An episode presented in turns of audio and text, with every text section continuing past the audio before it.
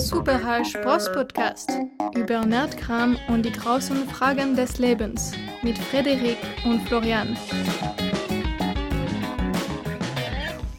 Guten Morgen, es ist 7.30 Uhr in unserer Zeitrechnung. Naja, gut, schon ein bisschen danach. Wir sind, einer von uns beiden ist topfit, der andere ist gerade erst wie ein Zombie aus dem Bett gefallen. Äh, ihr könnt euch selber eure Meinung dazu bilden, wer wer ist. Guten Morgen, Flo, wie geht's dir? Äh, sehr gut, sehr gut. Ja, du hast mich gerade überrascht mit dieser gezielten Frage. Aber du bist ja der Kung-Fu-Meister, der gerade schon so zehn Backflips gemacht hat zum Wachwerden. Na, sagen wir mal fünf, wir müssen ja realistisch bleiben. Ja, stimmt, fünf, fünf. Ja, weil Freddy hat ja mehrere Jahre seines Lebens in einem Shaolin-Kloster verbracht. Aber ich verrenne mich gerade in was. Wie heißt nochmal unser Podcast? Ich glaube, wir sollten vielleicht mal unseren Namen erwähnen. Wir sind die Super Hash Bros. Immer noch. Äh, haben, wir, haben wir das nicht gesagt? Genau. Ja. Nee, ich habe es nicht, gesagt. nicht gesagt. Ich ja. dachte, du lässt es geschickt in ein Gespräch mit einfließen. Aber jetzt habe ich es halt mit der Brechzange gemacht. Genau. Ja, ich habe ähm, beim Duschen kommen mir ja immer so Ideen. Und äh, bei der letzten Dusche kam mir das so eine Art und Weise, um wirklich ähm, jemanden kennenzulernen oder so die tieferen Wesenszüge festzustellen, äh, kam mir in den Kopf. Und zwar, was sind Tätigkeiten oder Freizeitaktivitäten von dir, wo du jetzt vermuten würdest, dass die meisten Menschen die sehr gut finden, positiv finden, für dich sind es aber ach, Überwindungen, Qualen äh, und Abscheu. Fällt dir da was ein? Moment, Moment, Moment.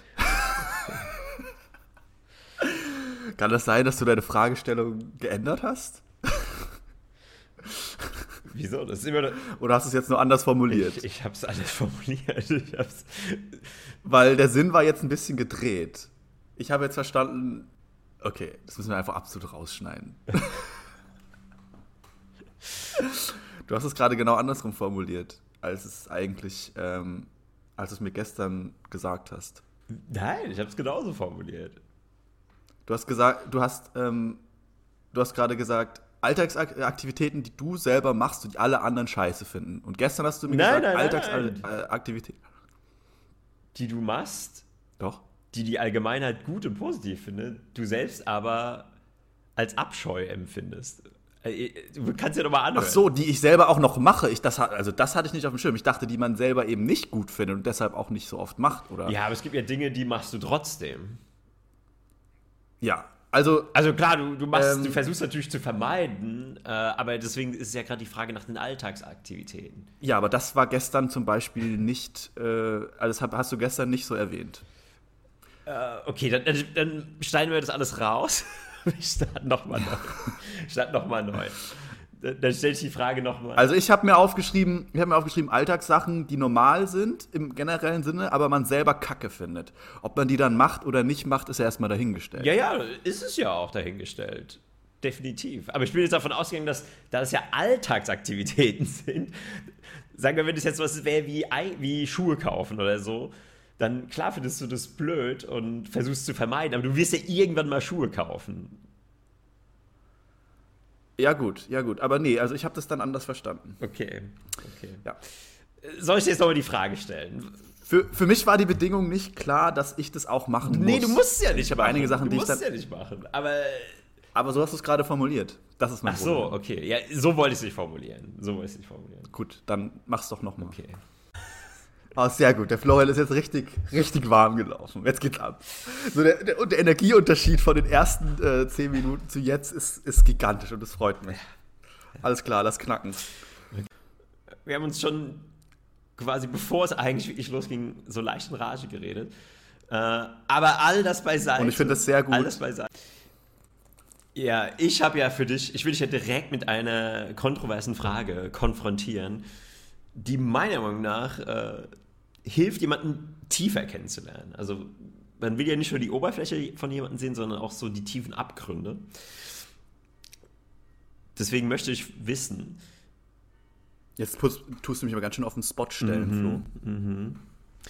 Was sind denn Tätigkeiten aus dem Alltag oder Freizeitaktivitäten, die du persönlich richtig scheiße findest, gegen die du eine Abneigung hast, wo man aber im Allgemeinen sagen würde, dass, ich sag mal so, der Durchschnitt, die meisten Menschen finden es positiv oder zumindest neutral. Oder machen es gerne. Also ga ganz eindeutig äh, an, der, an der roten Fußgängerampel einfach stehen bleiben, obwohl alles frei ist. Also das geht einfach bis heute nicht in mein Gehirn rein, wie man nicht einfach über die Ampel laufen kann. Ich habe das Gefühl, alle stehen wie so braindead Zombies an der Ampel und, und lassen ein Licht diktieren, wann sie sich bewegen dürfen und wann nicht, anstatt einfach mal nach links zu schauen und zu sehen, da ist einfach frei. Das passiert mir jeden Tag mindestens dreimal. Und dann habe ich immer das Gefühl, wenn, wenn ich dann einfach über die Ampel gehe, also ich bin ja, ich bin ja da konsequent, ich, ich gehe dann einfach rüber, weil ich mir dann denke, warum soll ich jetzt hier zwei Minuten stehen, wenn mhm. ich auch laufen kann? Ähm, und dann merke ich so richtig diese judgmental Blicke in meinen Nacken rein, die sich in meinen Nacken bohren. Aber ganz ehrlich, das ist es wert. Ja, also bei mir ist es ähm, auf jeden Fall der Fakt, dass dann äh, Menschen einfach an der Ampel stehen und sich wie Braindead Zombies verhalten, anstatt einfach rüber zu gehen und ihren gesunden Menschenverstand zu benutzen. Ja, da stimme ich dir sogar zu. Ich, ich finde aber, das ist nicht so ein Beispiel, weil ich glaube, es geht vielen so, dass sie so denken, aber sie ziehen es halt nicht durch. Ich sag dir mal, ich sag dir mal was von ja, genau. mir. Vielleicht äh, verstehst du dann besser, was, worauf ich mit der Frage hinaus will.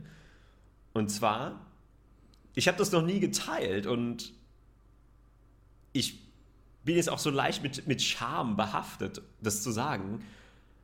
Aber was für mich eine der schlimmsten Sachen ist, ist zum Friseur gehen. Ja, absolut. Stimmst du mir da auch zu? Bin ich ganz deiner Meinung. Ja, natürlich. Nur das Ding ist, ich, ich war halt ungefähr seit acht Jahren nicht mehr beim Friseur. Okay, also, ja. Aber ich weiß gar, als meine, meine Erinnerung sagt mir, dass der Friseur absolute Hölle ist. Und ich habe es immer gehasst. Ja, vielleicht, vielleicht habe ich mich dann auch getäuscht. Das geht mehr Leuten so, weil für mich ist es auch so, ich bin immer davon ausgegangen, dass Menschen gern zum Friseur gehen, weil danach äh, ja, ist man wieder frisch geschnitten und äh, sieht besser aus, hoffentlich. Äh, hat ja, meistens ja eben nicht. Man sieht ja meistens eben nicht besser aus danach. Das ist ja das Problem. Ich glaube, es. Exakt. Ich glaube, äh, Frauen, ich glaube, Frauen gehen gern zum Friseur, weil es halt dieses ganze Paket ist mit dem, ah, ein bisschen quatschen, ein bisschen tratschen, gossipen, eine Zeitschrift aufschlagen, mit anderen irgendwelchen verlorenen mhm. Müttern oder weiß ich nicht was reden und sich dann schön äh, noch die, die Lockenwelle oder wie heißt das, Dauerwelle reinballern. Ich weiß nicht, ob das ob sowas überhaupt noch ja, gibt, aber das sind so Sachen, die ich damit assoziiere. Und das ist für Frauen natürlich der Himmel und für Männer ist es einfach nur der, der absolute Abgrund. Ja, ich glaube, ein weiterer Punkt ist natürlich auch, dass Frauen, dadurch, dass sie ja meistens lange Haare haben, da ändert sich ja eh nichts. ich weiß, das ist jetzt so ein age-old Debate. Was, du siehst dich gleich beim Friseur war? Äh, aber wenn die eben so Haare so über die Schulter haben, da schneidest du ein oder zwei Zentimeter ab, dann ändert sich ja am Gesamtbild, so wie das Gesicht wirkt gar nichts. Aber bei uns Männern ist es eben wirklich was Formendes. Ich finde, dein Kopf sieht dann, kann dann ganz anders aussehen, wenn der Friseur nicht korrekte Arbeit geleistet hat. Und das ist halt was, was ich fürchte. Und natürlich auch die andere, das andere Ding, das ist so diese awkward Smalltalk Silence oder also entweder ist es awkward oh. Smalltalk Silence oder ist es awkward Smalltalk. Also eins von beidem. Ja, eins von beidem. Ja, nichts, nichts, dazwischen. dazwischen. Nichts dazwischen. Und am schlimmsten ist es, wenn du noch, wenn die Friseurin noch irgendeinen Teil deiner Familie kennt, wenn du auf dem Dorf groß geworden äh, bist und die wirst du da hingeschickt mhm, zum Friseur mhm. und dann fragen die dich über, über, na, was macht denn der Onkel? Na, hm, alles klar. Und, und, wie geht's bei der Mama? Ja, alles klar. Und dann musst du irgendwelche Sachen auspacken und du willst einfach nur sagen, halt die Fresse, halt die Fresse, lass mich in Ruhe und schneid meine Bitch. Das willst du eigentlich sagen, aber das kannst du natürlich nicht sagen. Äh, andere Frage an dich, ganz gezielt. Hast du jemals schon mal, wenn der Moment ist, wo es fertig ist, ja, und dir der Friseur den Spiegel hinten ranhält und fragt, ist alles in Ordnung? Hast du da jemals schon mal die Wahrheit gesagt? das ist einfach die perfekte Frage. Ja, ich glaube, das ist wirklich eine Frage, die man, die geht eigentlich so raus in die Welt, weil ich denke immer so, ah, das ist ich habe jetzt mindestens noch so zehn Sachen, die ich auszusetzen habe, aber ich sage dazu so, oh, super, perfekt. Könnte nicht besser sein.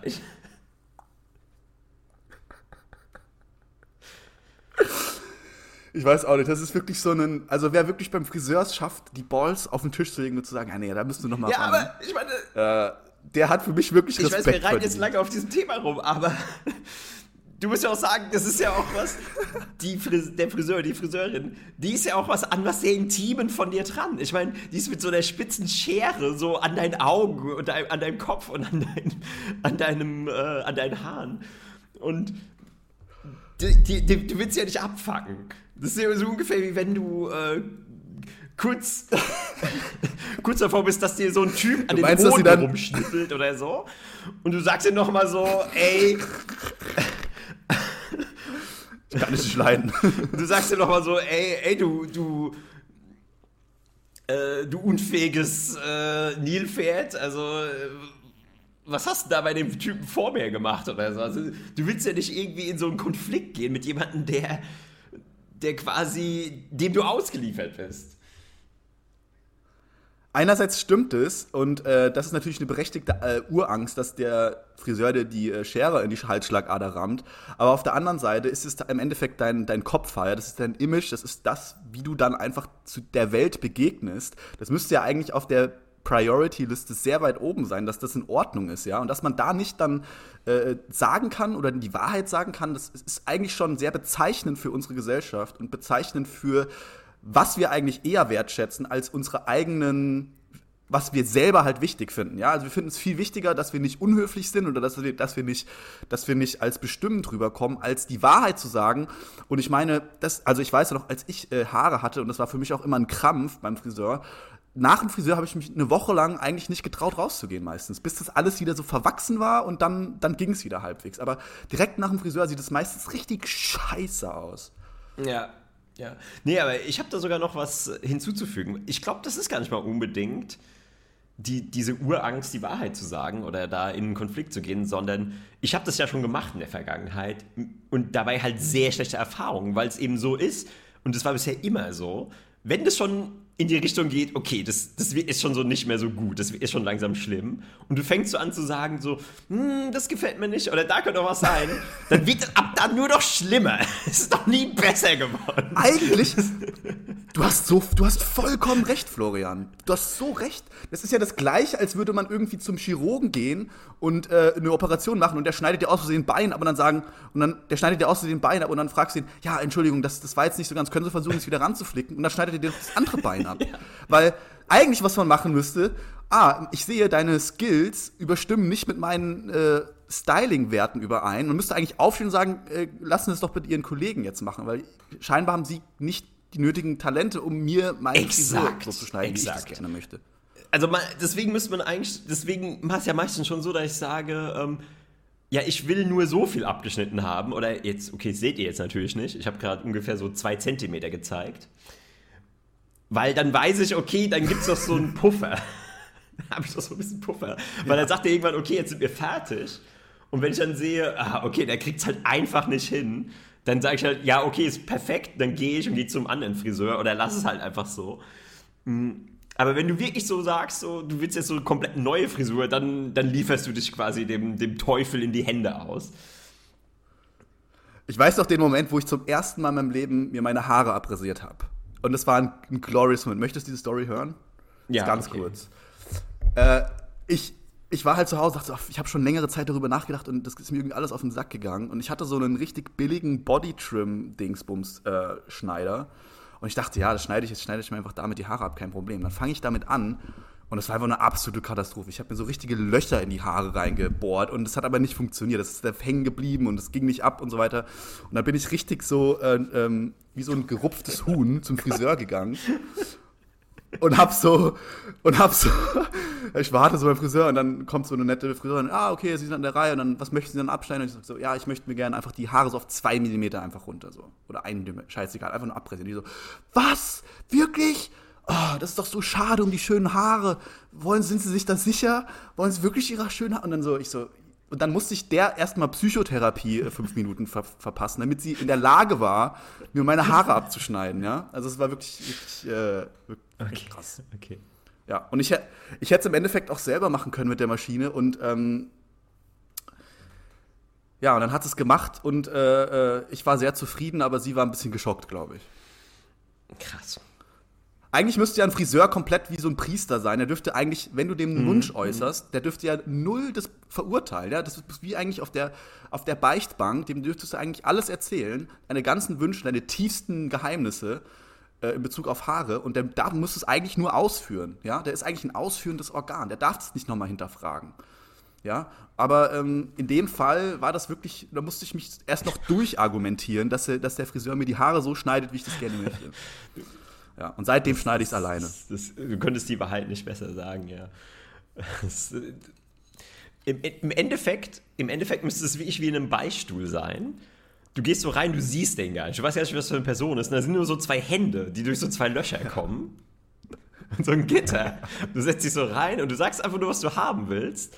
Und wie eine Maschine arbeitet er das dann ab und du hast so gar keine menschliche Interaktion, weil ich glaube, diese Menschlichkeit, dass du weißt, was das für ein Mensch ist und dass es so eine Mensch, dass es ja, so eine Beziehung Das macht dich ist. nämlich schwach. Das, das, das, schwach. das ist das Problem beim Friseur. Ja, genau, genau. Ähm, natürlich gab es da noch andere Situationen, da erinnere ich mich auch noch, als ich irgendwie in der Pubertät war, ja, irgendwie mit 14 und dann beim Friseur und dann kommt halt so, eine, so ein Brett von Friseurin an und ähm, schneidet dir dann die Haare und äh, fasst halt deine Kopfhaut an und streichelt dich im Endeffekt, wäscht dir die Haare.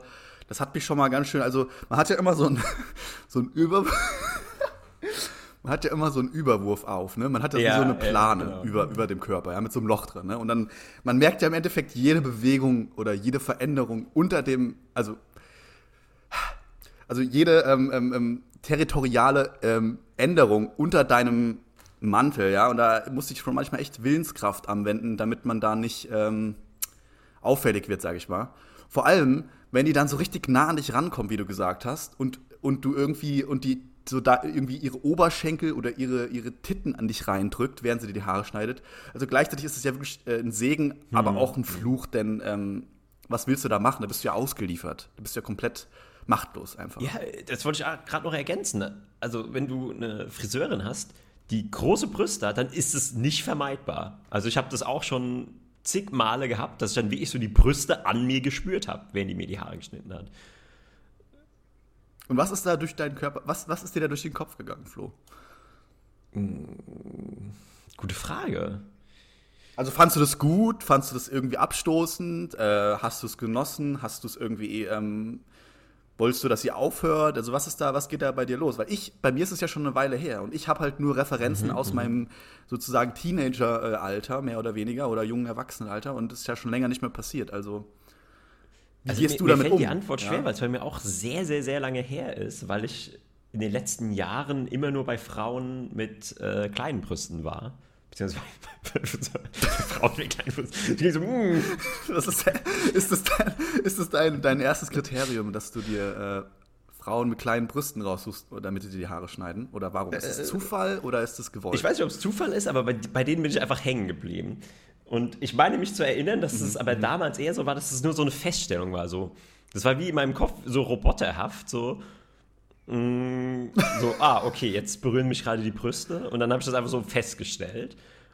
Und ich glaube, weil das hat nicht so viel mit mir gemacht, weil diese Frauen waren meistens nicht attraktiv oder ich fand sie nicht attraktiv. Und daher war diese Situation relativ entschärft und da gab es keine Gefahr, dass sich da so ein Zelt bildet unter meinem Zelt.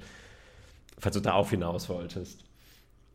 Darauf wollte ich hinaus, das ist sehr gut formuliert, ein Zelt, ja. Das war das, ich habe ja nach Worten gerungen und das Zelt mhm. war das, was ich gesucht habe. Ähm, aber ja, auf jeden Fall, ähm, das ist der absolute Horror, ja. Also da gebe ich dir ganz recht. Da, da hätte ich auch keinen Bock, also das kann, das kann ich auch echt nicht nachvollziehen, wie man sich das regelmäßig geben kann. Natürlich, wenn man darauf angewiesen ist, äh, dann muss man das machen, aber ansonsten geht nicht zum Friseur, Leute, schneidet es euch selber. Es macht, ihr werdet glücklicher sein dadurch. Ja, hast du noch was? Einen weiteren Punkt oder eine weitere Tätigkeit? Ähm, also, es ist keine Tätigkeit, aber es ist so eine, so eine Art Geflogenheit, die mir ah, aufgefallen okay. ist. Und zwar ähm, ist diese Etikette so, ähm, kennt ja jeder so in einer Großstadt oder so, sich in den öffentlichen ähm, Ge Gefährten bzw. öffentlichen Räumen so zu ignorieren. Also da ist es ja Etikette, dass man sich nicht anschaut, überhaupt nicht mhm. acknowledged, dass überhaupt noch andere Menschen eigentlich im selben Raum sind.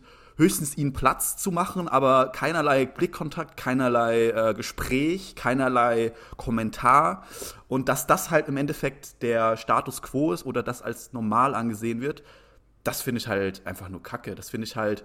Ähm, klar macht es Sinn, dass das so ist, allein durch der wegen der Effizienz und weil, ähm, ja, gibt ja auch viele verrückte Menschen da draußen und so weiter, Gefahren, was auch immer. Aber es führt halt dazu, dass man sich fühlt wie so ein Roboter, der so auf dem auf, der, auf, der auf den Schienen langgefahren wird, um, um zu seiner Arbeit oder sonst wohin gebracht zu werden. Und ähm, so das Menschliche im alltäglichen Leben verloren geht. Denn mhm, mhm. der Weg zur Arbeit oder zur Uni oder sonst was, der ist ja eigentlich mit vielen anderen Menschen gepflastert und man hat ja gar keinen Kontakt mit denen eigentlich. Also man ist ja eigentlich in einer großen Gruppe, in einer riesigen Gemeinschaft, die aber gar nicht als solche agiert. Und irgendwie finde ich das falsch. Das fühlt sich irgendwie falsch an. Ich kann dir da eigentlich nur zustimmen, mit, mit ganzem Herzen, dass das, das ist wirklich ein Missstand, aber also es ist aus meiner Sicht auch was total unnatürlich oder seltsames, aber die meisten scheinen ja damit irgendwie zufrieden zu sein. Oder meinst du, dass es irgendwie uns allen so geht und nur keiner traut sich dann äh, das Schweigen zu brechen quasi? Also ich habe neulich mal das Schweigen gebrochen. So, da war so ein Typ, der hat sich neben mich gesetzt und der hatte einfach eine Mönchstonsur oder wie man das nennt, also so eine Mönchsfrisur. Da sind wir auch, hätte ich auch gut als Überleitung nehmen können. Aber ähm, und dann hat es mich einfach gejuckt, ja, und ich dachte mir so, was für eine krasse Frisur, ey, wie, wie kommt man da drauf? Sich so eine Frisur schneiden zu lassen. Und habe ihn halt gefragt, hey, äh, krasse Frisur, wie kommt's und so weiter. Und dann hat er mir halt angefangen, also gut, er hat mir ein bisschen das Ohr abgelabert dann, muss ich schon zugeben. Aber es war schon sehr nett, sozusagen mal so einen Einblick in so einen Mitmenschen zu, zu bekommen, in, den man sonst niemals bekommen hätte. Ja? Und er hat echt eine sehr interessante Story äh, erzählt und er ist scheinbar so ein so ein Coach-mäßiger Typ, der so ähm, Gruppen macht mit so und so Skater zusammenbringt und irgendwie Kinder von der Straße holt. Das war echt voll interessant. Und das hätte ich halt sonst niemals erfahren, diesen Moment, wenn ich nicht einfach mal mit einem fremden Menschen geredet hätte, ja. Also von daher, ähm, es gibt natürlich auch, auch Negativbeispiele. Zum Beispiel habe ich mal im, in den öffentlichen, saß ich mal in der U-Bahn hinten an der Wand und ein anderer Typ hat sich neben mich gesetzt, so ein relativ großer, so ein bisschen nach Bier riechender Typ, aber nicht, nicht krass, sondern noch im Rahmen. noch im so. Rahmen. Und er hat dann angefangen. Eine geile Bezeichnung. Also, wenn du in Berlin lebst, dann weißt du, dann weißt du halt, dann kannst du, gibt's so, gibt's so eine Skala, ja, kannst du, aber da, das du so die Skala raus. So. Das war auf jeden Fall noch komplett. Ja, okay, okay. Und er hat halt angefangen so mit seinem Butter, er holt er so raus und holt, fängt an mit seinem Butterfly-Messer so zu spielen und das so rumzuflippen und so weiter. Und, und da muss ich sagen, mit dem hätte ich jetzt nicht Bock, ein Gespräch anzufangen. Aber das ist ja auch völlig in Ordnung. Und das, und, und, ähm, aber mit jedem anderen Menschen ist es ja eigentlich im Endeffekt, warum hat man so einen, man ist, ist ja ein richtiger Krampf, sich sozusagen aus dem Weg schon fast zu gehen, ja, und sich nicht anzuschauen. Und ich merke auch manchmal, wie mein, wenn ich so eine längere Fahrt habe und ich dann so äh, mein Blick so abdriftet also man versucht ja im Endeffekt immer so diesen, diesen Umriss der Menschen auszuweichen. Ja, man schaut aus dem Fenster, man schaut auf den Boden, man schaut an die Tür und wenn dann sich da jemand hinstellt, dann muss der Blick halt wegwandern im Endeffekt. Und manchmal wandert ja der Blick so aus Versehen, weil man vielleicht in Gedanken ist oder so, auf einen anderen Menschen. Und äh, ich, man erwischt sich dann manchmal, so wenn man so einen kurzen kleinen Herzinfarkt bekommt, so, oh Gott, und dann schnell wegschaut, weil man Angst hat, dass der Mensch sich bedroht fühlt oder dass mhm. er irgendwie die Polizei ruft oder sonst was. Ähm, und das ist halt im Endeffekt, führt es halt nicht dazu, dass es ein Klima ist, wo man sich wohlfühlt, ja? Ja, ich finde, es schreit, das, das schreit aber so nach einer, auch wieder nach einer neuen Etikette. Oder wir müssen wieder die Beistuhl-Analogie machen und die, stell dir mal vor, die öffentlichen werden so, dass das alles, dass jeder Sitzplatz oder jedes, hm, du, du brauchst ja eigentlich immer nur so einen Quadratmeter pro Mensch, dass es wie so eine Art Wabengebilde ist mit so Vorhängen, dass jeder einfach in so einem, in so einem Kukun drin sitzt oder drin steht.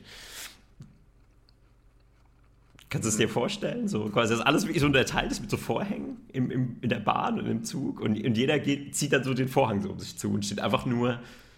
Ja, mit so, so einzelnen ja, genau, Kapseln. So, jeder so abgekapselt, weil das wäre dann die mhm. Manifestation von dem, was sowieso schon stattfindet, was aber eben nur im, im Geiste von jedem ist, weil es kapselt sich ja jeder quasi im Geiste so ab. Es macht, macht sich ja jeder so zu in so einen Vorhang hin.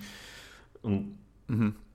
Ja, im Endeffekt ist es auch nicht so. Ja. Alternative natürlich Ich meine, wir können ja damit anfangen. Also eigentlich würde es doch schon was bringen, wenn man so eine Art Radiokampagne macht. Es gibt ja immer so Kampagnen wie diese komische Rettungsgassenkampagne, die ich bis heute nicht verstanden habe. Ähm. habe ich noch nie was von gehört, aber okay. Ja, du fährst ja auch kein Auto. Ah ja, schon. Echt? Okay. Revelation hier im, im Podcast. Äh, gut, äh, wir schweifen ab. das Beispiel. Oder äh, sagen wir so. Also du kannst ja. Ich gebe dir ein anderes ja. Beispiel, ein besseres okay. Beispiel. Wenn du auf du fährst ja Auto, wenn du auf der Autobahn fährst, sind noch immer diese riesigen Tafeln mit solchen schockierenden Bildern, ja. wo jemand am Handy ist und dann ist er irgendwie tot oder so. Ja. Und dann steht er irgendwie so als nächstes jetzt noch eine SMS als nächstes im Grab oder so. Und dann sieht man so heulende Kinder, wo der Vater gestorben ist. Und genau. könnte man nicht so eine Art Kampagne machen, um Menschen zu ermutigen, in der Bahn zu reden? Dass man einfach in die öffentlichen Verkehrsmitteln so Plakate macht, wo Menschen so miteinander reden und so lachen und so sagt so, frag doch mal deinen Sitznachbarn, wie geht's dir oder sowas. Und wenn du, ich sag dir, wenn du da so eine riesige Kampagne machen würdest und das, das wird noch im Radio kommen und dann wäre so vielleicht so das Ziel, ja, dass du zumindest einmal, guck mal, guck mal, wenn du an fünf Tagen so dein, dein Pendeln-Dings machst, dein Daily Commute, und du tust du an einem Tag mit einer fremden Person sprechen und das macht jeder aber, dann würde wahrscheinlich schon insgesamt sich da ganz viel bewegen, ganz viel ändern. Ja, also ich, ich sag dir, was passiert. Die Selbstmordrate wird runtergehen, äh, Menschen würden gesünder werden, Menschen würden äh, mehr anfangen zu leben. Also das hätte ja gigantische Konsequenzen, also positive Konsequenzen. Ähm, ähm, aber natürlich ist es auch immer so, diese, dann fängt da natürlich auch wieder die ähm, Mann-Frau-Debatte an und Frauen fühlen sich dann belästigt und dann nutzen das halt Männer, um halt die Bahn als äh, Club oder Paarungsort zu sehen und so weiter und so fort. Also da gibt es dann ja auch wieder, wieder, da streiten sich dann wieder die Geister, aber ich gebe dir vollkommen recht, im Endeffekt könntest du, könntest du theoretisch alles im Radio oder in den öffentlichen Medien verbreiten und die Menschen würden das machen. Das hat man ja jetzt äh, auch gesehen, die letzten anderthalb Jahre. Ja, besseren, besseren Beleg dafür gibt es ja gar nicht mehr. Äh, gut, aber damit ähm, zum nächsten. Falls, oder hast du noch mehr dazu? Zu ich habe. Ich habe. Ähm, unzählige. Also ich habe ja. noch einiges. Aber was hast du denn noch? Also ich habe auch noch was Kontroverses. Bin ich mal gespannt, weil bisher waren wir ja immer so einer Meinung. Äh, diesmal äh, bezweifle ich das. Und zwar nämlich, was für mich was richtig Schlimmes ist und wo ich eine riesige Abneigung habe, ist es, ähm, Menschen zuzuhören, die live Musik machen. Mhm. Und damit meine ich jetzt nicht, also DJs klammer ich mal aus, weil DJs ist sowas, das ist so im Hintergrund. Aber für mich ist es irgendwie, so dieses Konzept von einem Konzert ist für mich was total Absurdes und Unangenehmes. Weil Warum? ich so passiv bin und also jetzt bei einem DJ, okay, dann da, da, tut man ja irgendwie noch so interagieren und tanzt vielleicht zusammen oder so. Also die Musik ist eher so im Hintergrund. Aber beim Konzert gucken alle auf diese Band und die sind da vorne und machen halt was und du bewegst dich dann halt irgendwie awkward dazu und bist halt irgendwie still. Und, und, und, ich habe immer so das Gefühl, ich gucke dann so rum und so und denke, ich würde gerne mit irgendjemandem eine Connection eingehen, aber die sind alle abgelenkt und äh, ich, ich kann dann vielleicht so ein, zwei Lieder anhören. Also vielleicht eine Ausnahme, sagen wir, das ist wirklich so meine absolute Lieblingsband, die ich so vergöttere. Und dann denke ich vielleicht nach so zwei, drei Liedern, oh geil, jetzt habe ich die mal live gesehen und live spielen gehört. Und dann ist es aber auch gut. Und dann denke ich so, boah, jetzt würde ich eigentlich gerne mal wieder irgendwie mit Menschen interagieren. Aber alle sind wie so Zombies und starren einfach nur die Band an und tun so, als hätten sie Spaß. Ja, klar. Und in Wirklichkeit, also ich gebe zu, ich bin immer nur zu Konzerten gegangen, weil ich dachte, dass man das macht und dass man dort Spaß hat, dass es gut ist. Aber irgendwann habe ich eben genug Selbsterkenntnis erlangt, dass ich einfach festgestellt habe, hey, mir macht das keinen Spaß. Ich finde es total boring und ekelhaft und langweilig. So einfach nur zusammengedrängt. Wenn du nicht irgendwie in den ersten drei Reihen bist, siehst du eh nichts. Oder fast nichts. Und dann starrst du trotzdem irgendwie auf ja. den Hinterkopf und, und, versuchst irgendwie mitzumachen und tust so, als hättest du Spaß, weil man das ja so macht bei Konzerten, weil Konzerte machen ja Spaß. Und am Ende. Aber du hast es ja im Endeffekt schon, du hast ja im Endeffekt deine Antwort schon gegeben. Also du hast ja deine Intention am Konzert ist ja halt nicht die Musik. Das hast du ja jetzt mehrfach im Endeffekt ausgedrückt, sondern deine Intention ist Spaß zu haben und zu Ja, connecten. genau. Und klar, ist es im Endeffekt das Gleiche, als würdest du in, in, in, äh, ins Kino gehen, ja, da hast du, klar bist du da auch mit deinen Freunden, aber du redest da halt nicht, sondern schaust die ganze Zeit auf den, auf den Screen. Und, genau, das ist ein gutes, gutes Beispiel. Ja, also da, es kommt halt, es kommt halt, es kommt halt auf deine Intention an, ja. Und klar, natürlich würde ich mir auch kein Konzert geben, die, wo, ich den, wo ich den Musiker oder die Musik nicht feiere. Das ist ja absolut kontra. Ist ja absolut Quatsch. Ist ja wie sich einen Film anzugucken, den man nicht geil findet. Mit der Hoffnung, dass man währenddessen redet. Und dann bist du der, dann bist du der awkward Typ, der anfängt während dem Film ein Gespräch anzufangen und jeder hasst dich dann dafür. Und äh, natürlich macht es dann keinen Bock, so klar. Also das kann ich voll nachvollziehen, ey. Und ich war auch schon in ähnlichen Situationen, ehrlich gesagt, wo ich irgendwie so mitgegangen bin und eigentlich gar nicht so richtig darüber Bescheid wusste, was das jetzt für eine Band ist oder was das für eine Musik ist und ich dann so gemerkt habe nach einer Weile, fuck, das ist ja voll kackig. Man fühlt sich halt wie so eine mhm. Sardine sagst du genau richtig, so in so, ein, so zusammengequetscht und man wird halt so gezwungen, dem jetzt Aufmerksamkeit zu schenken oder so fühlt es sich halt an, wenn man die Musik nicht feiert. Aber die meisten Menschen, die dann da hingehen, die feiern ja dann die Musik, deswegen sind sie ja dann da. bin da. ich mir aber gar nicht so sicher. Aber ich könnte mir auch vorstellen. So ja. Genau, das wollte ich nämlich gerade sagen. Ich könnte mir nämlich auch vorstellen, dass viele das auch gar nicht zugeben. Also, dass sie auch viel lieber hätten, dass man dass es eher ein soziales Event ist, wo man halt nebenbei noch Musik hat. Aber dann hat man halt diese Un dieses Element der Unhöflichkeit, dass man mhm. diesem Künstler den ja, Raum geben ja. muss und den nicht unterbrechen darf oder und so weiter und so fort. Also die Konzertkultur hat sich für mich auch selber noch nicht so ganz äh, erschlossen. Die Festivalkultur schon eher. Da ist es ja dann eher schon so, dass man gezielt sich Leute anhört und dann auch mal nebenbei quatscht und, und dance und dann auch wieder rausgeht und mal einen Drink hat und äh, redet und vorm Zelt ein Lagerfeuer macht und Bohnen mhm. isst, weiß mhm. ich, oder Dosenravioli. Und da funktioniert das Ganze wieder. Aber nur aufs Konzert zu gehen und drei Stunden in so einem Schwit in so einer schwitzigen Halle, wo, die, wo der Schweiß von der Decke tropft. Nee, danke, Mann. Ja, gut, dass Kann du nochmal die Festivals mit reingebracht hast, weil ja, das, das stimmt natürlich. Das ist dann nochmal was ganz anderes, weil äh, ich, ich würde auch sogar sagen, so Open-Air-Musik-Events sind auch nochmal so eine Grauzone, mit denen ich dann noch leben kann, weil man dann eben auch nicht gezwungen ist. Weil wenn es so offen ist, sagen wir, das ist in einem Park und da spielt eine Band, dann kannst du halt, wenn dir gerade das äh, passt und du siehst ein cooles Lied, dann stellst du dich halt hin und gehst so mit. Und wenn es dann langweilig wird, dann gehst du halt einfach ein bisschen raus und hockst dich irgendwie ins Gras und laberst mit irgendwelchen Leuten. Und dann hast du irgendwie das Beste aus beiden genau. Welten. Aber wirklich so dieses, okay, ich gehe jetzt in eine Halle zum Konzert, dann muss die Band so geil sein, dass einfach jedes Lied komplett Feuer ist, dich komplett weghaut. Sonst ist es einfach nur so, oh, okay. Ich, ich würde sogar so, weiß ich. Ich habe auch bis heute immer noch nicht verstanden. Okay, okay, jetzt kommt noch so ein Ding. Ich weiß nicht, ob das auch so eine Etikette ist, aber warum tut man am Ende vom Konzert Zugabe schreien? Weil man ist doch froh, dass es vorbei ist. Weil was für ein Konzert ist denn bitte zu kurz gewesen? Die Konzerte gehen eh meistens so eine Stunde. Du hast eine Stunde da gestanden und hast dir diese Musik angehört was in der Welt könnte dann jetzt noch kommen, um sie besser zu machen? Zugabe, Zugabe. Und, und dann kommt halt noch ein Lied. Okay, okay, das ist dann einfach nochmal noch mal dasselbe wie die Stunde davor. Nur nochmal fünf Minuten länger. Und du denkst einfach nur so, oh, jetzt hätte ich eigentlich schon gehen können. Und dann kommt noch ein Lied. Und dann spielen die ja meistens irgendwie so drei Lieder noch oder so. Ja. Aber der Trick ist ja auch im Endeffekt, wenn die Zugabe anfängt, schon langsam zum Ausgang sich zu drängen und rauszugehen. Das ist der Trick. Also das ist der Geheimtipp auch. Ja gut, aber das geht ja nur, wenn du dann alleine da bist, oder? Weil wenn du jetzt mit der Gruppe Nö, also du, du, du nimmst halt einfach deine, deine Leute und sagst, hey, lass mal smart sein und schon mal uns rausbewegen. Ah. Dann haben wir es gleich ah. leichter. Weil wenn dann, wenn es dann gleich wirklich vorbei ist, dann kommen ja diese ganzen Massen und dann, wenn du dann in der Mitte vom Dings bist, da, da, da dauert es ja noch mal eine Stunde, bis du überhaupt ja, rauskommst. Darüber darf man ja gar nicht reden, weil ich meine, für diese Stunde, wo du da gequetscht stehst, musst du dann auch noch, dann stehst du an der Garderobe, wenn es Winter ist, noch mal eine Stunde, weil es ja einfach viel zu viele Menschen sind und grundsätzlich, grundsätzlich immer schlecht organisiert, grundsätzlich. Das sind dann irgendwie so zwei 16-jährige ja. Schüler an der Garderobe, die keine Ahnung von nichts haben, die auch keinen Plan haben, wie sie Jacken hinhängen. Und dann brauchst du mindestens noch mal eine Stunde an der Garderobe.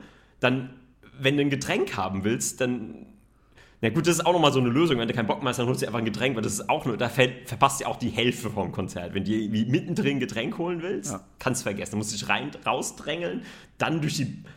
Ich glaube, man muss dafür einfach gemacht sein.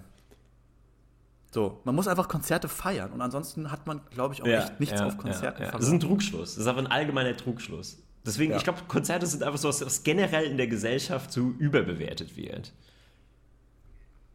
Okay, also wenn du jetzt schon das Wort überbewertet gibst, muss okay. ich auch noch einen hinterher setzen. Was ich absolut überbewertet finde, ist einfach die Kaffeetrinkkultur. Ich persönlich trinke keinen Kaffee, ja.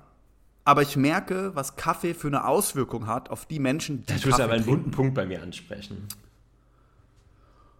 Und ich habe das mein Leben lang beobachtet, denn ähm, in meiner Familie wurde Kaffee immer sehr viel konsumiert und es wurde sozusagen als Wachmacher, als, als, als äh, Downbringer, es wurde halt zu jeder Tages- und Nachtzeit im Endeffekt konsumiert. Und ich bin da so ein bisschen ein gebranntes Kind und ich habe das halt das sehr früh schon erkannt, was das halt macht.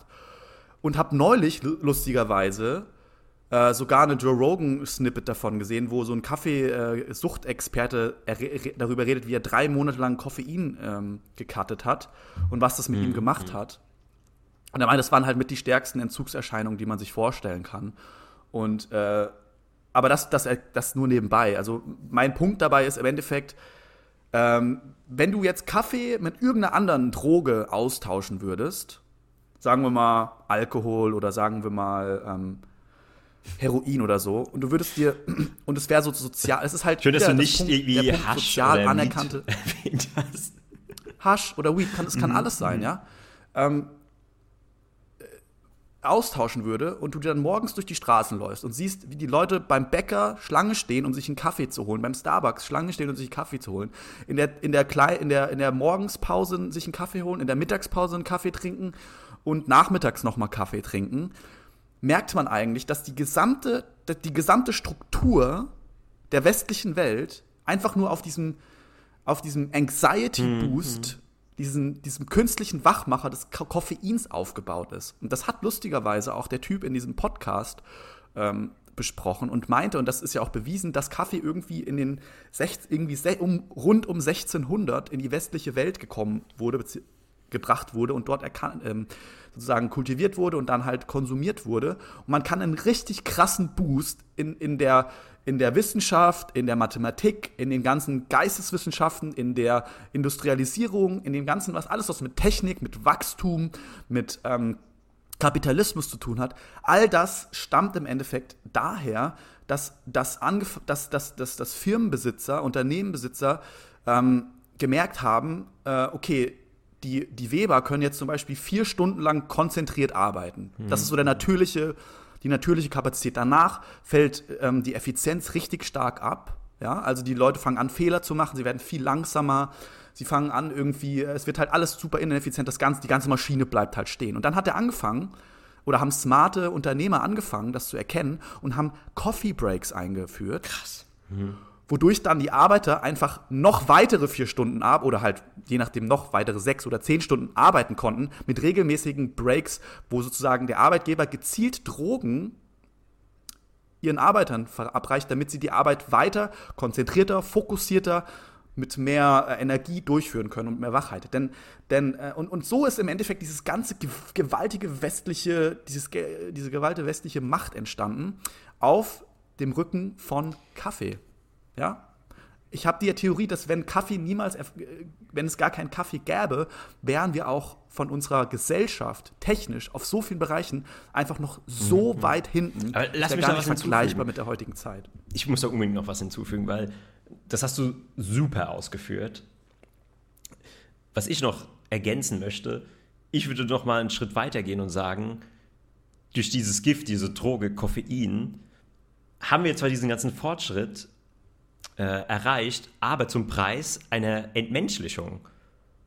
Weil überleg mal, ja, ähm, genau. was das bedeutet, weil ähm, was viele nicht wissen, ich habe das letztens erst wieder im Buch gelesen, Koffein ist ja ein Gift und dieser vermeintliche Energieschub, den du da bekommst mit dem Adrenalin und so weiter, ist ja tatsächlich einfach nur eine Reaktion vom Körper, weil der dieses Gift einfach so schnell wie möglich verarbeiten will. Ich bin immer noch, ich bin immer noch der Überzeugung, dass ich dir diesen Fact mal gedroppt habe. Und seitdem ich habe das im Buch gelesen. Ich habe das in, ich habe das okay. erst wieder, weil ich habe dieses Buch noch mal gelesen, weil ich habe äh, so eine Kur gemacht und da muss man natürlich auch auf Kaffee verzichten und da steht es auch in dem Buch drin. Äh, aber vielleicht hast du es mir auch noch mal gesagt. Aber ähm, also ich kann mich daran erinnern, dass ich dir, als ich noch in Frankfurt gelebt habe, habe ich es dir mal erzählt.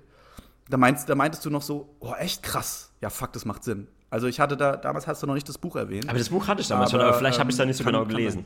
Äh, aber kann sein, dass äh, ich vergessen habe, dass du es mir gesagt hast, sondern im Buch habe ich es steht aber, aber schwarz auf weiß darüber Buch. geredet. Ich die Stelle das ist ja auch ähm, ja, ja, ich glaube, also ich glaube dir das auch und, und ist ja auch im Endeffekt scheißegal. Der Fakt ist ja nur, dass es halt nachgewiesen ist, dass es im Endeffekt ein Toxin ist und das Toxin dich wach macht, weil der Körper halt auf Alarmbereitschaft mhm. geht, um das schnell, schnellstmöglich auszuscheiden. Und deshalb ist es ja auch dieser, dieser ähm, Common Fakt, dass wenn du halt trinkst, dass du anfängst aufs Klo zu gehen. Also die meisten Leute, die Kaffeetrinker sind, die brauchen morgens eine Kaffeetasse, äh, Tasse Kaffee und dann äh, fängt halt an, der Darmtrakt sich anzuregen und dann geht es erst, dann flutscht so richtig raus, ja. Das habe ich ganz oft mitbekommen und es ist ja auch ein Common Fact mhm. im Endeffekt, dass es dann ja, so ist. Genau, aber das war ja eigentlich nur die Grundlage für das, worauf ich aufbauen will. Weil es wird ja Adrenalin ausgestoßen und du kommst in so einen Kampffluchtreflex. Und was ich, das habe ich aber relativ neu erst erfahren, ähm, ist auch logisch, aber man macht sich das meistens nicht so bewusst.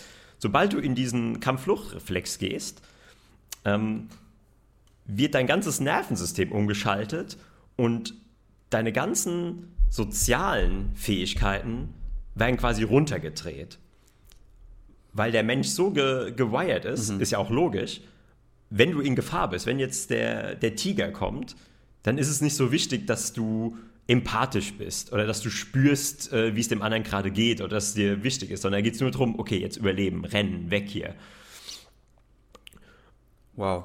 So habe ich darüber noch gar nicht nachgedacht. Ja, aber das, das ist tatsächlich ein, das ist wirklich ein Fakt, weil ähm, wenn wir in dem ähm, Sympathikus-System sind, diesem Kampffluchtsystem, dann sind alle unsere ähm, Fähigkeiten zu interagieren, zu kommunizieren, mit Menschen zu connecten, sind dann einfach so gedämpft. Die sind dann runtergefahren, äh, weil die eben auch natürlich Energie verbrauchen. Ich meine, das sind ja auch hier ein Areal, die Energie verbrauchen.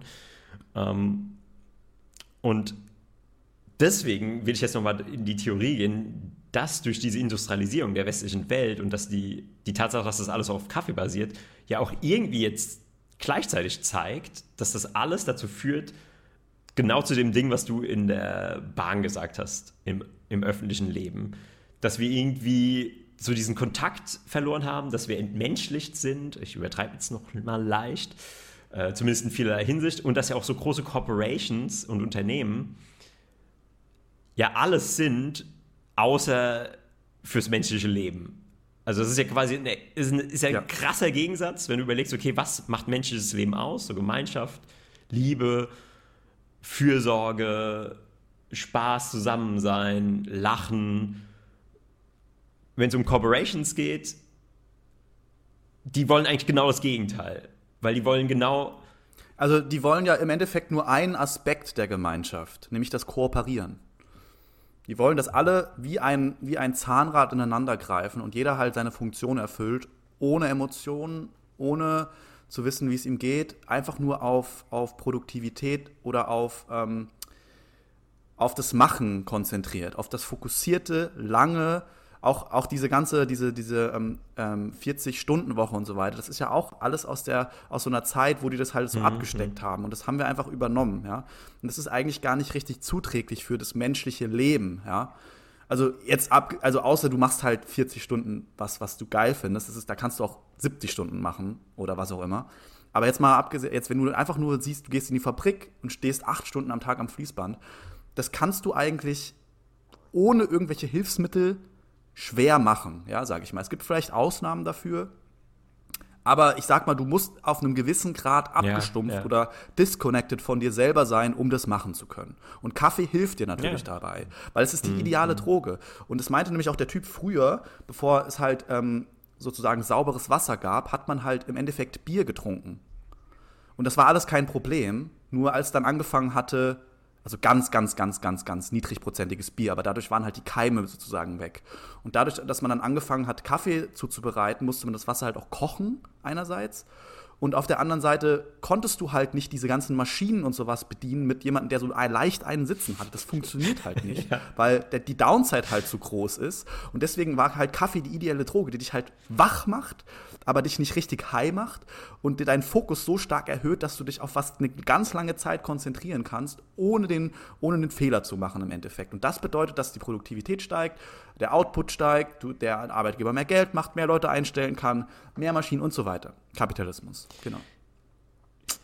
Ja, also ich meine, es ist ja auch äh, nicht verwunderlich. Äh, warst du schon mal in irgendeinem Büro oder irgendeiner Firma, wo es nicht ja. ich war, ich kostenlosen Kaffee gibt? Was? Ah, mhm. nee, war ich nicht. Ja. Gut, ich war schon mal. Äh, ja, doch stimmt. Ich war schon mal in der Firma, da musste man, aber der war halt spottbillig natürlich. Das kostet dann irgendwie 50 Cent oder sowas. Und da ist dann so eine Kaffeekasse, ja, Tasse, äh, Kaffeekasse, Kasse, wo man dann 50 Cent reinwirft oder sowas. äh, aber ist ja nicht der Rede wert. Ähm, äh, trotz alledem, weil ich, ich habe mir auch immer gedacht, so, ja, äh, ich meine, das ist ja auch irgendwie eine Ausgabe. Aber das scheint ja eine Ausgabe zu sein, die sich lohnt. Und die ermutigen, ich war sogar schon in Büros, ja. wo man so ermutigt wird, wo dann so einer geht, so, ja, ich gehe Kaffee holen, äh, soll ich irgendwie mal mitbringen? Und dann ist mir schon fast so peinlich, wenn man sagt, nee, danke. Das, das war für mich dann schon teilweise sowas so, ich habe mich dann schon fast so, weil dann immer je alle Ja sagen und dann ist wieder dieser Peer Pressure da. Und dann bist du der Einzige, der so, ah ja. nee, danke. Und dann sage ich dann schon so, ja, ich habe heute ja. früh schon eingetrunken, als müsste ich mich dafür entschuldigen. ja. Ja, es ist krank. Es ist richtig krank. Und das ist eigentlich das perfekte Beispiel für das, was als normal einem, für 95% oder 99% aller Leute angesehen wird.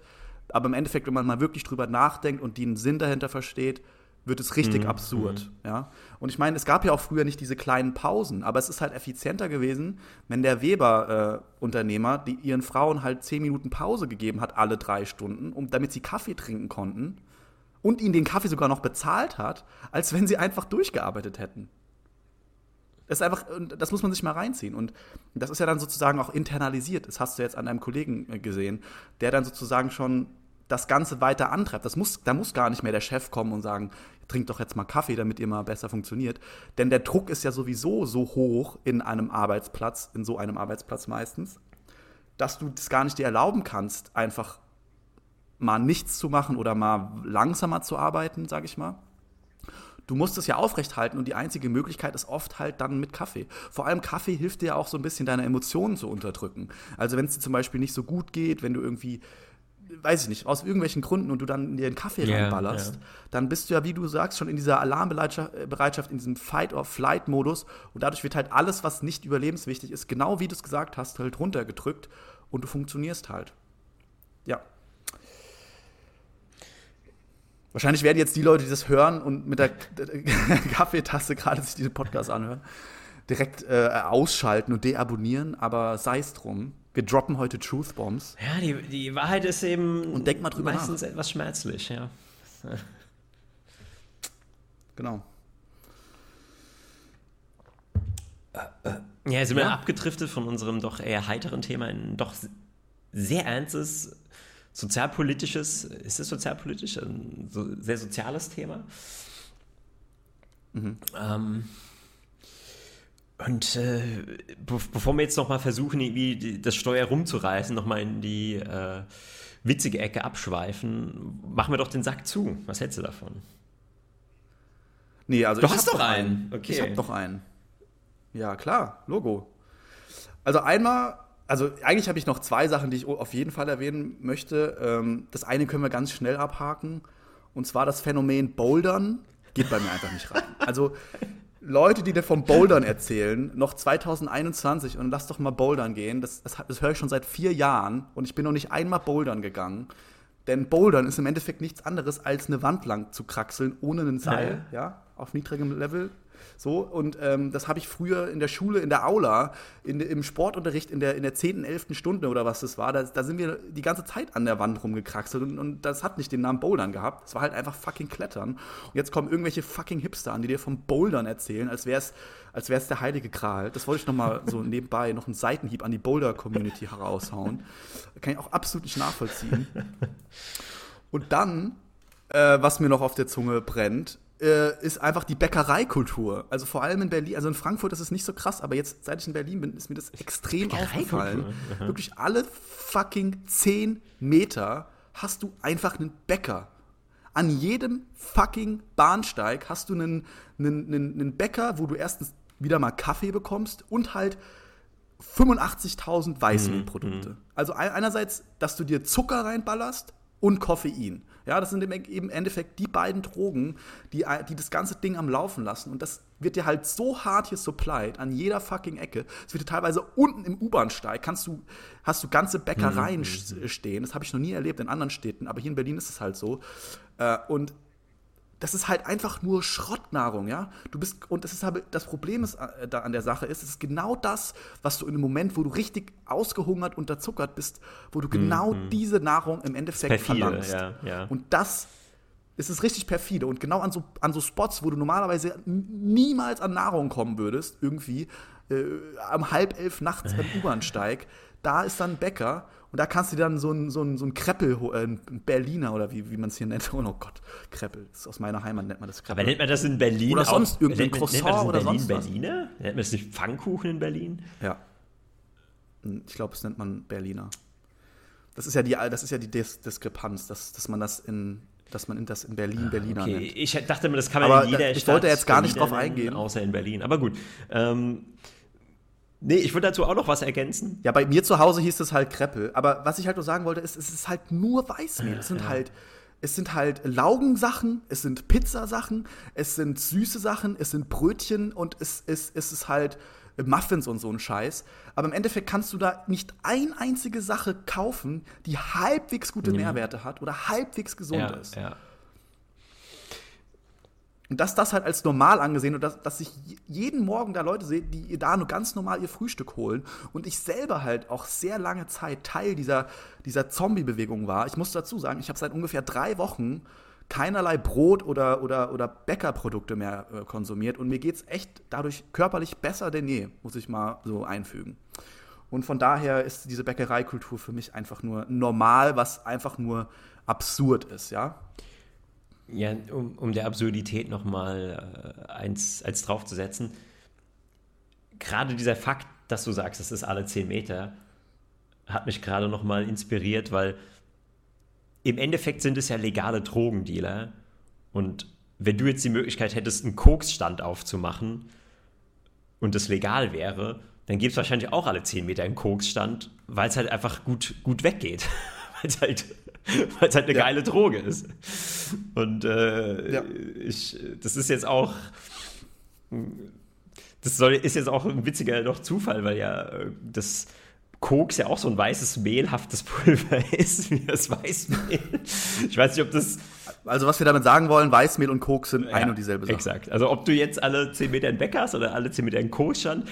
Ich würde sogar fast so weit gehen, dass die Bäcker wahrscheinlich sogar noch erfolgreicher werden als, als die Koksstände. Wobei, bin, bin nicht ja. ganz so sicher.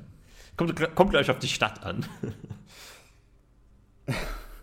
Ich meine, das Koks, das Koks ist ja im Endeffekt, Kaffee erfüllt ja die Funktion von Koks. Also Zucker und Koffein ist ja im Endeffekt das, was Koks mit dir auch macht. Vielleicht ein bisschen abgeschwächter, denke ich mal. Also ich habe noch nie gekokst, keine Ahnung. Aber so stelle ich es mir vor. Ja, aber es geht in dieselbe Richtung, ja, genau.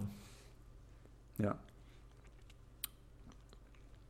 Ja, und das ist dann auch irgendwie, ich war mal, äh, sonntags haben ja auch manchmal nur spezielle Bäcker offen, ne? Und, und manchmal ist man ja sonntags darauf angewiesen, wenn man jetzt nicht einen Großeinkauf gemacht hat als, als Single oder sonst was, dass man äh, halt mal zum Bäcker gehen muss. Und bei mir um die Ecke gibt es einfach einen Bäcker, da bin ich mal reingegangen, sonntags, ne? Einer der einzigen, die mhm. offen hat, die einfach kein einziges Bäckereistück hatten ohne Zucker. Also die hatten wirklich, die haben, einen, die haben irgendwie so fünf Meter lange Theke und da ist einfach nur Kuchen, nur über, über Zucker überzogene äh, sonst was, Stückchen und da gab es nicht mal ein normales Brötchen zu kaufen, geschweige denn ein Vollkornbrötchen oder sonst was. Gab es da einfach nicht. Und dann, und, und die Bäckerei, und es tut mir auch wirklich leid, ich meine, es ist ja auch nicht böse gemeint, aber so, die Bäckereiverkäuferin, die war vielleicht 20 oder 18 oder so, und die war halt einfach dreimal so breit wie ich. Und äh, das hat mir halt auch leid getan, so dass, dass jemand dann sowas das als dann und dann da auch noch arbeitet und dann irgendwie das halt auch als normale Nahrung dann vielleicht sogar sieht. Ja? Also äh, geht nicht in meinen Kopf rein. Genau. Stark. Starkes äh, Statement. Ja. Naja, gut, also. Ich meine, ich, ich sage das ja auch als, als Recovering äh, Addict im Endeffekt. Ich bin ja im Endeffekt selber äh, extrem. Ich war ja im Endeffekt, das ist mein Grundnahrungsmittel gewesen, ja. Weißmehl oder äh, Brötchen oder Gebäckstücke. Gar nicht mal Brot, einfach Gebäckstücke. Ich habe mich davon jahrelang, das war jahrelang mein Hauptnahrungsmittel, ohne Witz. Und ich merke jetzt erst so langsam, äh, Moment mal, das ist ja absoluter, absoluter Wahnsinn mhm. so. Mhm. Und ähm, eine Sache, die ich noch zu dem Zucker sagen wollte. Ich, äh, ich kannte ja mal einen sehr berühmt-berüchtigten Unternehmer, den ich jetzt namentlich nicht äh, erwähnen Ich weiß, möchte. wovon er redet. Und der hat, er weiß, wovon er, äh, Flo weiß, wovon ich rede. Und, ähm, also ein Original, sag ich mal, ein, ein, ein, ein ähm, mein reiner Original. Äh, äh, ich sage jetzt schon viel zu viel. Ich rede mich um Kopf und Kragen. Was ich eigentlich sagen wollte, ist, der hatte relativ gute Einblicke in so industrielle Vorgänge und Unternehmensvorgänge und das, was damals mhm, so passiert mhm. ist. Und er hat mir von dem, von diesem Zuckers, von dieser ähm, Zuckerwelle oder weiß ich nicht, wie die das genannt haben, berichtet. Denn davon wurde nicht berichtet in den Medien, aber er hatte halt Durchblick und hat mir das erklärt. Kannst du dich noch an diese, an diese Kampagnen in den 2000ern ungefähr erinnern, wo diese ganzen Gummibärchen und sonst was Hersteller, Katjes und so weiter, alle mit diesem, mit diesem Slogan äh, 0% Fett geworben haben? Kannst du dich daran noch erinnern? Mm, ganz dunkel. Ich bin, aber ich habe mich nie für dieses Gummizeug interessiert. Daher äh, kann ich ja gar nicht so viel zu sagen. Aber ich weiß, dass. Auf jeden Fall kam es halt in der Werbung als, als, als, als Ausschlagargument, Verkaufsargument und stand auch auf jeder Packung dick und fett eine Zeit lang drauf. 0% Fett, 0%, mhm. äh, 0 Zucker, äh, 0% äh, Fett und so weiter. Und die Leute damals dachten halt im Endeffekt, dass Fett das äh, das ist, was dich fett macht und ungesund macht. Und wenn da kein Fett drin ist, kannst du das ohne Probleme essen. Und das war im Endeffekt ein gigantischer äh, äh, Lobbyaufwand der Zuckerindustrie, mhm, mhm, mhm. die halt im Endeffekt das Zuckerimage extrem aus, der, aus dem Blickfeld gerückt haben und einfach den ganzen Fokus auf, die, auf das Fett gerichtet haben, obwohl ja Fett durchaus gesund und, und lebenswichtig ist. Und das halt komplett umgedreht haben und alle Leute dann in diese Falle gefallen sind, ja, es hat ja kein Fett, dann kann ich das ja essen. Und irgendwelche Gesundheit, gesundheitsbewussten Karens, die dann angefangen haben, äh, äh Hast du gerade Karens gesagt? Weil sie dachten, da ist kein Fett. Ja, habe ich gesagt. Das ist auch so ein typisch... Damals hießen die noch nicht Karens, so, damals hießen die, glaube ich... Ähm, Brigittes? Chris, Brigittes, genau. Äh, oder Bettinas. Bettinas, äh, aber, ja. ähm, Saskias. genau. Traumhaft, traumhaft. Nee, aber ich kann mich wirklich daran erinnern, dass es gab diesen Kreuzzug, wo die quasi das Fett wie, wie bei der Hexenverbrennung gejagt und haben, auf dem Scheiterhaufen verbrannt und versucht haben, möglichst auszurotten. Und äh, den Hintergrund, den ja. du gerade erwähnt hast, äh, der ist mir natürlich auch bekannt, äh, dass das eine riesige Kampagne war. Und ja, sieht man wieder, ihr Leute da draußen, äh, lieber immer erstmal die Sachen hinterfragen, bevor ihr blind den, dem hinterherrennt, was so die großen Corporations versuchen, euch da am Supermarkt anzudrehen. Genau. Ich meine, wir hatten ja schon mal einen der ersten Episoden, haben wir ja den, den Dirt Mart äh, eingeführt und den, den, den Health Mart oder wie wir es genannt hatten. Und da haben wir ja mit dem Gedanken gespielt, was, wie würde denn Supermarkt überhaupt aussehen, wenn es da wirklich nur, wenn alle ungesunden Sachen einfach gestrichen werden würden und es nur die gesunden Sachen bleiben würden. Der Supermarkt, der könnte der könnte 10% so groß sein, wie er jetzt ist und würde wahrscheinlich vollkommen ausreichen. Das meiste, was du im Supermarkt einfach kaufen kannst, ist einfach absoluter Crap. Und es wird halt als normal angesehen. Ja, dazu kann ich auch noch mal eine ganz nette Anekdote sagen. Äh, ich habe ja letzte Woche äh, so eine Art Basenfastenwoche gemacht. In, in, in ja, stimmt. Wie war es eigentlich? Oh, äh, kannst du, ich würde noch, kannst du noch bitte kurz äh, dazu, äh, dazu erzählen, was du also sozusagen zu dir genommen hast dafür? Das finde ich sehr interessant. Finde ich gut, wenn, wenn du das erzählst. Ich versuche es ganz kurz zu machen. Ich, ich weiß es ja. Ganz kurz zu machen. Äh, ja. Gut, äh, natürlich tut man in der Woche auf alle Suchtstoffe verzichten und äh, isst im Endeffekt eben nur ja, Nüsse, Hülsenfrüchte, ähm, Obst und Gemüse. Vielleicht noch Reis und Kartoffeln. Das ist vielleicht noch so das Einzige, was man als Kohlenhydrat zu sich nehmen kann. Und ich habe dann halt direkt mal wieder realisiert, du gehst in den Supermarkt und der Supermarkt fängt ja immer an mit diesen Auslagen von äh, Obst und Gemüse. Und dann mhm. gehst du da hin und denkst du, ja, okay, das nehme ich, das nehme ich, dann noch den Salat und so. Und dann bist du irgendwie so nach so drei Metern, die du fortgesetzt hast, einfach fertig. Und dann kannst du eigentlich zur Kasse gehen.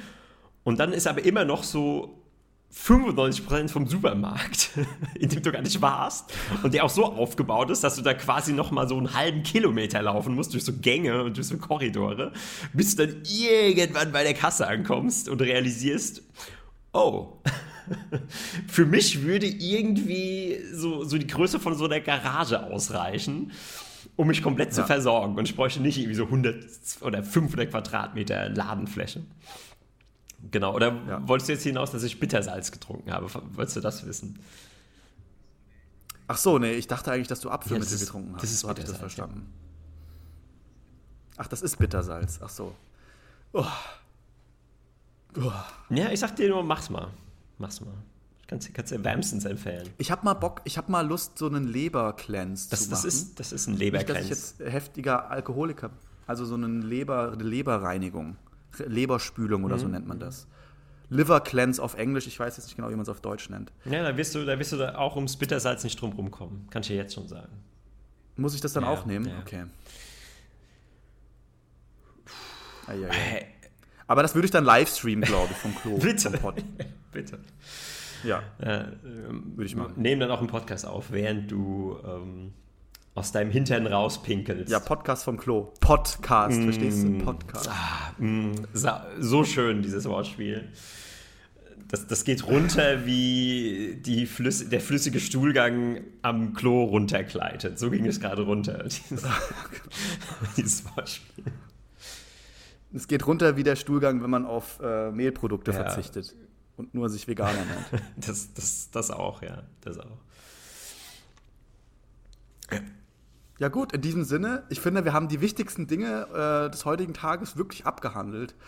Äh, und ähm, ich würde sagen, äh, wir gehen jetzt noch mal eine Runde mm, auf den Pott absolut, und ja. Äh, verabschieden uns. Bis zum nächsten Mal. Ja, ich möchte auch noch mal sagen, also dieser Podcast, wenn die Hörer sich daran halten, also über rote Ampeln gehen, nicht mehr auf Konzerte, kein Brot, kein Bäckerprodukte und kein Kaffee trinken, dann werden wir in der neuen Welt, in einer neuen, besseren Welt ankommen. Bin ich hundertprozentig von überzeugt. Ich dachte, ich dachte dann, dann sagst du, dann werden sie sehr gesund vom Auto überfahren. Vielleicht auch das, ja. Aber dann kommen wir auch in der besseren ja. Welt an, weil wir dann weniger Ressourcen verbrauchen. So. Und mit diesem ja. wertvollen Advice entlasse ich euch alle in den Tag. Macht's gut. Ich entlasse euch auch. Haut rein. Ciao, ciao.